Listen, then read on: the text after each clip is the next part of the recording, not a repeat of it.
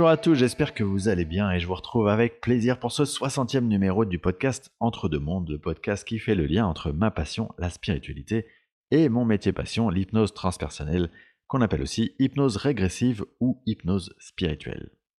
Alors d'habitude, j'essaye de varier les thèmes et de faire en sorte qu'un épisode ne suive pas un autre, mais cette fois-ci, je vais faire une exception parce que je trouvais ça assez intéressant, après vous avoir parlé du concept de la nouvelle Terre dans l'épisode précédent, de vous donner dans celui-ci une sorte de projection de ce que pourraient être les composantes de cette nouvelle Terre. Et pour tout vous dire, je ne sors pas ces informations de ma tête, mais d'un livre que j'ai littéralement dévoré en une journée, qui s'intitule Terre 2 et qui a été écrit en canalisation par Sylvain Didlot. Je vais donc évidemment reprendre certaines grandes idées de ce livre, et je vous encourage à vous le procurer si vous avez envie de creuser parce qu'évidemment, je ne peux vous donner qu'un bref aperçu de ce que va être ou ce que serait cette nouvelle Terre. Alors, on a terminé l'épisode précédent en disant que cette nouvelle Terre, c'était physiquement toujours bel et bien la Terre telle qu'on la connaît actuellement, mais avec une fréquence vibratoire différente, en l'occurrence une fréquence plus élevée. Ce qui a pour conséquence directe un accroissement du niveau des consciences, du niveau de spiritualité des âmes qui viendront s'y incarner. Et donc tout logiquement, ça va changer l'expérience qu'on va venir faire sur cette Terre.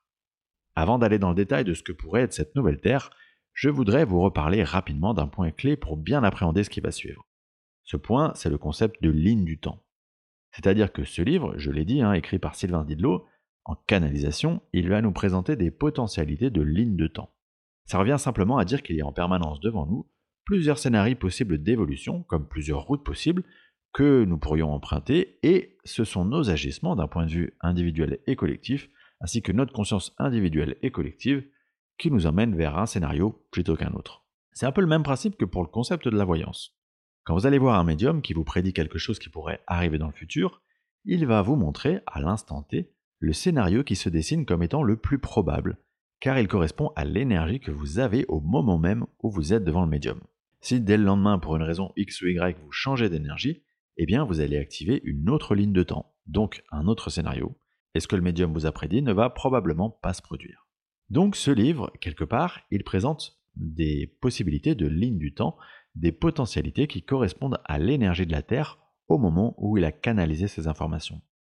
Le premier point dont je vais vous parler concerne le rapport à l'argent et au travail.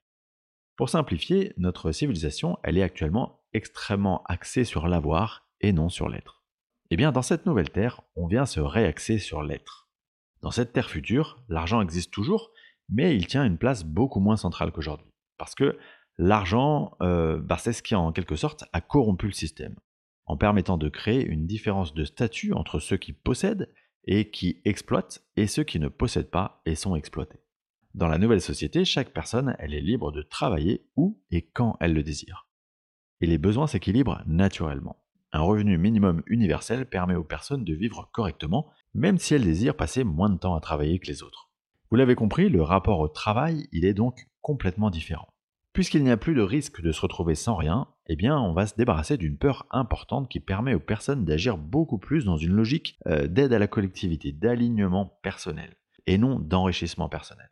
Autrement dit, on a la possibilité d'investir beaucoup plus de temps dans ce qui fait réellement sens pour nous, et cela se répercute naturellement dans le bien-être de la communauté. Pour terminer sur l'argent, il n'y a plus dans cette société future de multimillionnaires, puisqu'au-delà d'un certain seuil, tout est reversé à la collectivité. Dans cette nouvelle Terre, il y a aussi un point fondamental qui est le respect de la nature, la plus grande harmonie qui règne avec tout ce qui nous entoure. Et c'est tout à fait logique puisque plus la conscience est élevée, plus notre conscience écologique elle est élevée et donc on prend naturellement soin de notre environnement et de toutes les ressources qu'il nous offre. C'est quelque chose qui ne se questionne même plus, c'est complètement évident, et c'est enseigné dès le plus jeune âge à tous ses habitants. Dans cette terre donc, on utilise exclusivement des biomatériaux, et tous les efforts sont dirigés vers la nécessité de la recyclabilité de tout ce qui est utilisé au quotidien. Vous aurez donc compris qu'on a éliminé tout ce qui est plastique, tout ce qui est issu du pétrole, et de manière générale tout ce qui pille les ressources de la Terre. Sur cette nouvelle Terre, l'énergie est d'ailleurs libre, c'est-à-dire gratuite, disponible pour tous et inépuisable. Et vous allez peut-être penser que là, on est tombé dans une utopie totale, ce à quoi je vous réponds, renseignez-vous sur les travaux de Nikola Tesla, il y a déjà bien longtemps de cela, et vous allez vous rendre compte que cette technologie, elle n'était pas si inaccessible, ou elle n'est pas si inaccessible. Je vous laisse donc à vos conclusions sur le pourquoi elle n'a pas continué à être explorée. Sur cette Terre, il y a plusieurs énergies libres disponibles parce qu'on a approfondi les propriétés des cristaux comme le quartz ou tous ses dérivés. Dans cette conscience écologique, il y a un point évidemment important à mentionner qui est le rapport au produit local. Là encore, vous me direz, c'est assez logique, mais dans cette nouvelle Terre, tout est fait pour nous encourager à consommer ce qui est produit localement. Le coût des choses, qu'il s'agisse d'aliments ou de tout autre bien, il est complètement proportionnel à la distance entre la cité d'origine et la cité de destination. Par ailleurs, concernant spécifiquement l'alimentation, dans cette nouvelle Terre, on a compris le lien entre ce que nous ingérons et l'énergie que ça nous transmet. Ainsi, par exemple, on a compris que manger de la viande d'un animal qui a souffert, c'est complètement contre-productif parce que l'énergie transmise n'est pas bonne. Ça ne veut pas dire qu'on a complètement arrêté de manger de la viande, hein, mais ça veut dire qu'on le fait avec beaucoup plus de conscience. Et plus la conscience grandit, moins finalement on a envie de continuer à manger de la viande. Donc sans qu'il y ait d'interdiction spécifique à ce sujet, il y a tout naturellement un glissement qui s'opère vers le végétarisme. Sur cette nouvelle Terre, on a aussi beaucoup plus de compréhension de la manière dont l'énergie pranique peut également nous nourrir. L'énergie pranique, rappelez-vous, c'est la fameuse énergie vitale qui nous entoure en tout temps, qui entre ou qui sort dans nos corps subtils. Et donc on a simplement plus conscience de tout ce qui se joue autour de l'énergie de manière générale, qu'elle émane des lieux, des émotions, des pensées, de ce qu'on dit, de nos rapports aux autres, etc. Qui dit évolution de la conscience de l'humanité dit aussi que nous avons compris la nécessité d'être sincère, la nécessité d'être authentique, donc de se débarrasser du regard des autres et de leur jugement de manière générale. Et de cette manière, le rapport aux vêtements, par exemple, euh, il est complètement différent. Il n'y a plus ce besoin de se distinguer et d'affirmer sa personnalité en portant tel ou tel vêtement. Les critères de choix sont beaucoup plus pratiques et surtout beaucoup plus orientés vers la production locale de ces vêtements, ainsi que, évidemment, la durabilité dans le sens qualitatif de la matière comme dans le sens de la recyclabilité. Naturellement, vu qu'on s'éloigne de cette fonction identitaire du vêtement, on aura tous tendance à porter des vêtements qui se ressemblent. Tout à l'heure, je vous disais que euh, nous aurons tous plus conscience de l'importance de l'énergie qui circule autour de nous et euh, dans le rapport à notre corps physique et nos corps subtils. Dans le prolongement de cette idée, on aura logiquement un rapport tout autre aux soins et à la médecine telle qu'on peut la connaître actuellement. On aura compris les limites de la vision pharmaceutique de la médecine actuelle, et on aura aussi et surtout mieux appréhendé le lien entre nos blessures émotionnelles et les maux physiques qui sont provoqués. Ainsi, dans les hôpitaux de ce nouveau monde, il sera surtout question de prendre le temps de comprendre ce qui fait que nous sommes éloignés de qui nous sommes vraiment et ce sur quoi il est nécessaire de travailler à mettre en place pour corriger la trajectoire de sa vie, en quelque sorte ce qu'il est nécessaire de faire pour se réaligner. Évidemment, tout ce qui est soins énergétiques sera dans ce monde largement utilisé et déployé en complément de ce que je viens de vous dire. Il y a beaucoup d'autres chapitres que je pourrais aborder et qui sont détaillés dans le livre, comme par exemple le rapport au couple, aux enfants, à l'éducation, au voyage, aux arts, à la technologie, etc. Mais il faut bien choisir, et je vais me concentrer sur un dernier élément majeur qui est la conscience du temps tel qu'il existe vraiment.